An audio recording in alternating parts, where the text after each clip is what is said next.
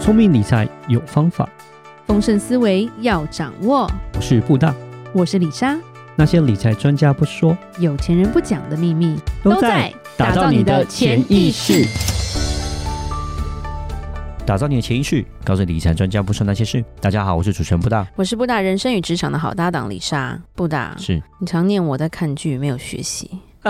我没有常念，好不好？只是念一下而已，我没有常哎念。一 OK，下，我又不是看什么世间情、什么肉肉等那种奇怪恰恰的那种奇怪的片，你知 道吗？其实现在的戏剧啦，尤其是国内的或者是韩国的，有些戏剧真的是很有深度。嗯对，不是一两百集，然后每天在啊哇爱你，你嘛爱我，我咖 喱嗨哦，要复活啊安诺啊点呢几。个还那会。嘿，哎， 哎这这个年轻人可能听不懂，啊霹雳火时代，这已经霹雳是火很时久以代前了。 对， 大家李莎听的不台懂语可是靠那个学的。是今天其实要讲一个让你可以看很多次去理解“赚钱”这两个字的一部剧，叫嗯《繁花》，它是王家卫导演第一部电视剧。哦，以前王家卫是拍那个很多电视，重庆森林重庆森林很多电影啦，嗯电不影电是影电就是视，电影电影电影，对，他是不起电影的大大才导子演，，对大导演。是，而且且里面的演员其实都蛮厉害的，嗯然后加上说李莎看的是上海话发音的沪语语版，对不对？，对，就是原汁原味，对然后他把九零年代的上海演得非常好，而且嗯胡歌实在每一幕都超帅。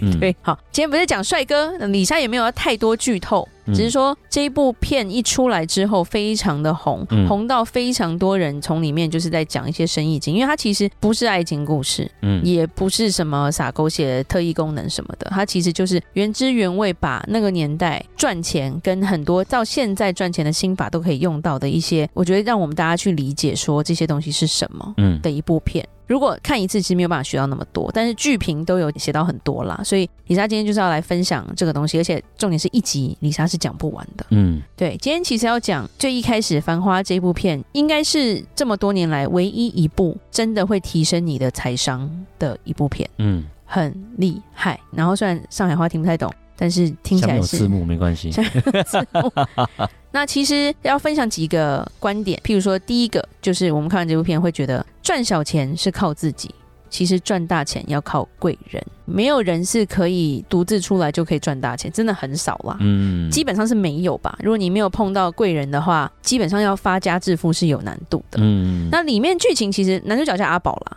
但是他是一个帅的胡歌，好 吗？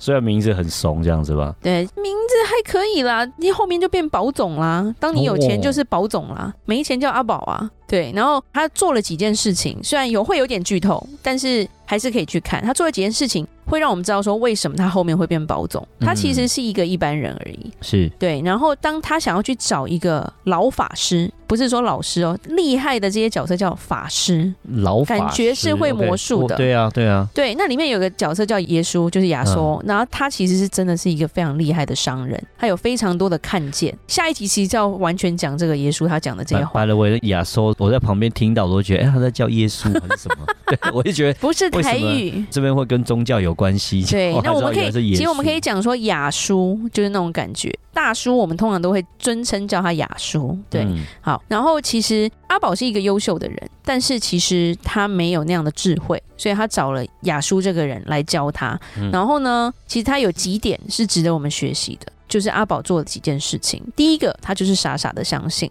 我觉得一般人很难傻傻相信，因为雅叔其实没有跟他讲课啊。因为一开始他找雅叔去教他的时候，雅叔觉得我又跟你又不熟，对不对？嗯我凭什么就是无缘无故的帮你？所以他给他提了一些奇怪的条件，譬如说我一定要住在和平饭店的房间，哦，和平饭店很贵，上海和平饭店。对，而且他住的是 像总统套房那种。嗯他本来给他一间双人房，说不是，这太小，这不是我要的。反正就后来就他是没有钱，他就是叫他去搞出这间房间给他就对了。他说你要害我，要请我，就是要给我住在和平饭店这样子。对对，我要住在这里，长期住在这里。你就会看到，就是说他到处去借钱啊，去凑钱，但是他就去做。后面他就跟他说：“你去借六千块人民币买股票。”那时候的六千块人民币，喂相当于现在的一百万台币。他们以前的薪水是十几块的、啊。嗯，然后他就马上到处找人凑钱。他那个借钱的方式很好笑，还有什么好兄弟偷他老婆的私房钱，反正就这样凑凑凑凑到了。他也没有问说为什么。然后那个雅叔就跟他说去买哪一只股票，然后厉害分析师。然后第二周股票大跌哦，嗯然后雅叔跟他说再借六千去把仓位补到一万。哦一，OK，般人会说我已经跌了，我对啊六千变四千了。对啊，出场了，对对对，雅叔就跟他说就做，他就是看你做不做，你不做我就不帮你。对，嗯所以他还是傻傻的相信去做。嗯其实他这个跟一般人最大的不同就是，一般人会说，诶，我们很谦虚说、哦我们要跟别人学习，跟别人学习，嗯对不对？可是其实你只选择那些你想要相信的去相信，你没有把这一位高人，这个老法师真的放在心中。是，所以你根本没有办法去学习，因为像一般人来说，雅叔这样叫我们做这种事，可能我们就不做了。买股票跌了一次以后，对不起，我就不再相信你了， 对都有这种感觉啊我不要再。听了。对啊，这老师是假的，骗人。对，所以其实我们可以问我们自己啦，我们想要遇到贵人，想要跟别人学习，但是我们愿意花多大的代价？那其实我们的聪明真的是有这么聪明吗？他做的这件事情其实蛮厉害的，因为人穷不怕志短，就怕志太高嘛。然后第二个是他赚了钱还守信用，就是很多人赚了钱之后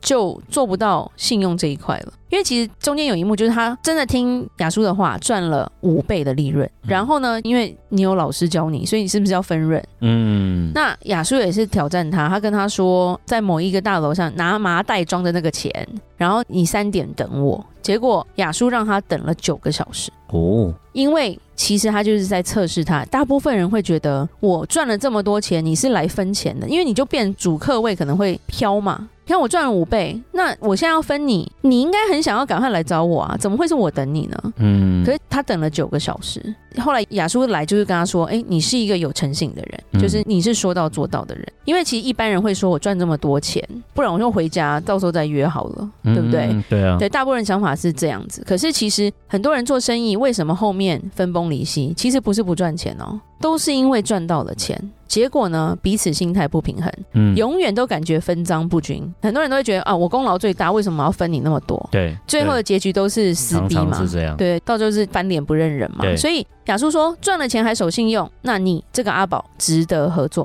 嗯就是从那一天开始，他就是跟他开始合作，然后才有这一部剧的后续啦。他既然可以当你的贵人，他也不是个傻子啊。嗯他一定会用各种利益去考验你的人性嘛，对不对？嗯所以你的人性是什么，其实很快就会露出马脚啦。是那第三个，其实阿宝做的很厉害，是他很主动的吃亏，他不是一个很计较的人，所以他也碰到另外一个贵人叫林子啦，就是马伊琍演的这个角色，所以他曾经在日本受到他的帮助，结果他在中国就帮他开了一间餐厅。从来不求回报，而且常常给他钱，大家会觉得说，哎、好像是他被凹很多钱之类的。但是你嗯看到后面就会发现说，他因为吃了这些亏，让别人占了点便宜，最后帮他的人会更多。嗯而且其实林子从来没有拿过他的钱，他所有的钱其实林子都存着，然后后面还还给他这样子。所以和贵人合作是吃大亏赚大钱，吃小亏赚小钱，嗯这个就是很不一样的心态。所以这个阿宝因为这样子才开始发家的。但是呢，剧情总不会一路往上冲嘛，嗯人生总是有高低起伏的。对对，所以其实阿宝变了宝总，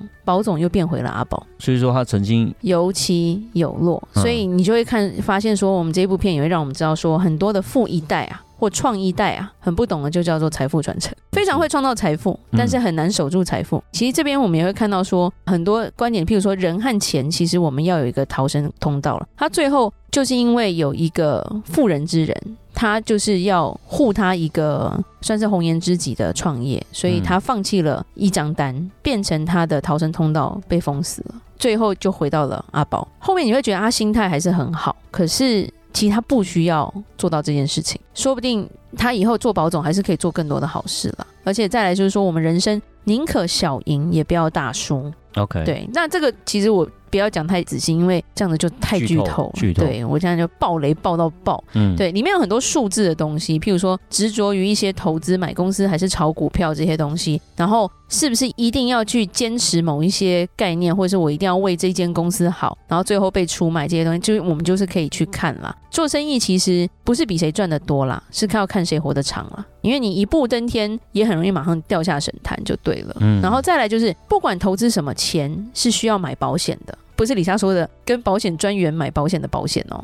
那就是说， 因为里面其实有发生有人跳楼，或者是有人自杀，就是因为所有钱刹那间就不见了，股票就是跌到一个爆炸，大韭菜那种感觉。其实你的保险可以是固定收益的东西，或者是有些人是你的房地产可能是你的保险，对你有个资产在那。我们以投资来说，如果你买一些固定收益的，譬如说债券放到嗯到期的，那定其实存就是你买的保险，嗯，对因为这个钱不会消失嘛。救命钱，对，因为你在投资，投资我们永远都讲，投资本来就是有涨有跌，胜负输赢本来就是没有办法自己去评估的，因为它就偏向有点小赌博，但是它是可以去计算，然后你可以去减少一些损失，但是它没有办法百分之百去告诉你它绝对获利的，所以嗯，其实我们在投资上也是需要买一点保险的。那当然，你看到后面总结还是会有几个比较特别的观点，有一个就是李莎要讲的，我看完之后，我觉得靠努力是没有办法改命的。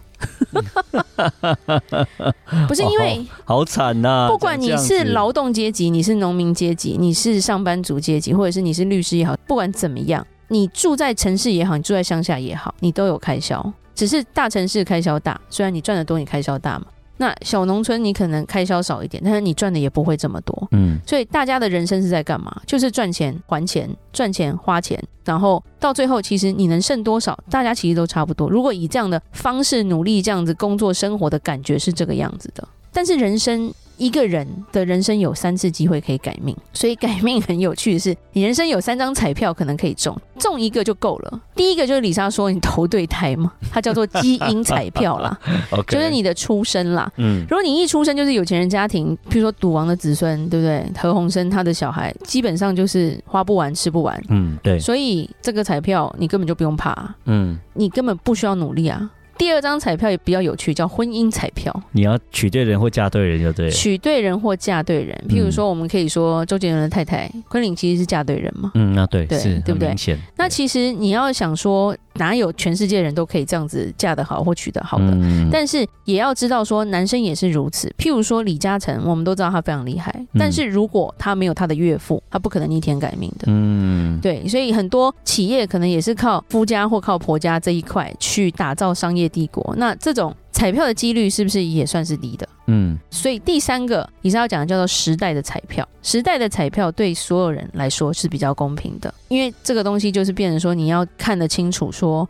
未来的发展在哪里？嗯就像我们前面讲过老师这一集嘛，对对不对？布大有讲说，诶，他同学可能押错宝去选择当老师，嗯，对，那等于是他就不会中奖啊，变成说这个时代老师是比较视为，嗯，所以这样这张彩票就没有对到奖。对，所以我们要去看一下，说这个时代的发展在哪里。譬如说，我们这部剧它是九零年代的上海，那个时候股市才刚开始，对，那个时候并购是第一次出现，嗯，然后甚至没有韭菜小资这种小资要致富的几率也是高一点，因为他们可能会炒股嘛。嗯，可是他们有讲啊，他们十个人里面剩下几个人，还有人在这个市场里嘛？因为那个时候是比较偏投机的，因为那时候没有什么所谓的分析师，对，都是看谁有消息谁赚钱。嗯，而且你的消息的快跟慢、对跟错，会影响到你到底是大富还是大赔。所以这个东西，我们爸妈的时代，基本上做外贸的都非常赚钱，就是贸易嘛。嗯，嗯因为，那时候贸易有所谓的价差非常的大，而且那时候的价钱不透明，嗯，对，所以谁能做到这个贸易，谁跟海关关系好，谁就是赚大钱的人。嗯，对，所以这部片其实检验很多，因为刚好男主角他就是跟海关很好，刚好有个海关的人会帮他，然后他自己的哥哥在上海是做贸易的，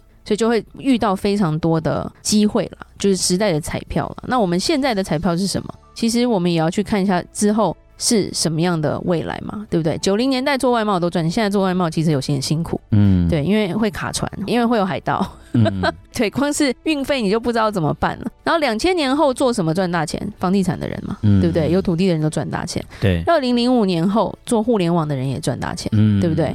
那二零一零年后还有一个事业起来叫做游戏，嗯，对不对？游戏也是赚大钱，所以每一个时代都有所谓它的时代彩票，就是有超多红利的，或者是天大的富贵会在某个产业上面。那我们有没有在那个产业里面？有没有看到机会在哪里？对，所以这就是这部剧让我们看完之后有非常多的感想，然后会很多的反思。对，所以其实生死有命，富贵在天，当然我们都会讲啦。但是有时候我们可以去思考说，诶，我有没有搭到这个时代的潮流？就像李莎说的，当风大的时候，猪都会飞的。嗯对，但我们不要当飞猪，因为风一停就掉下去了。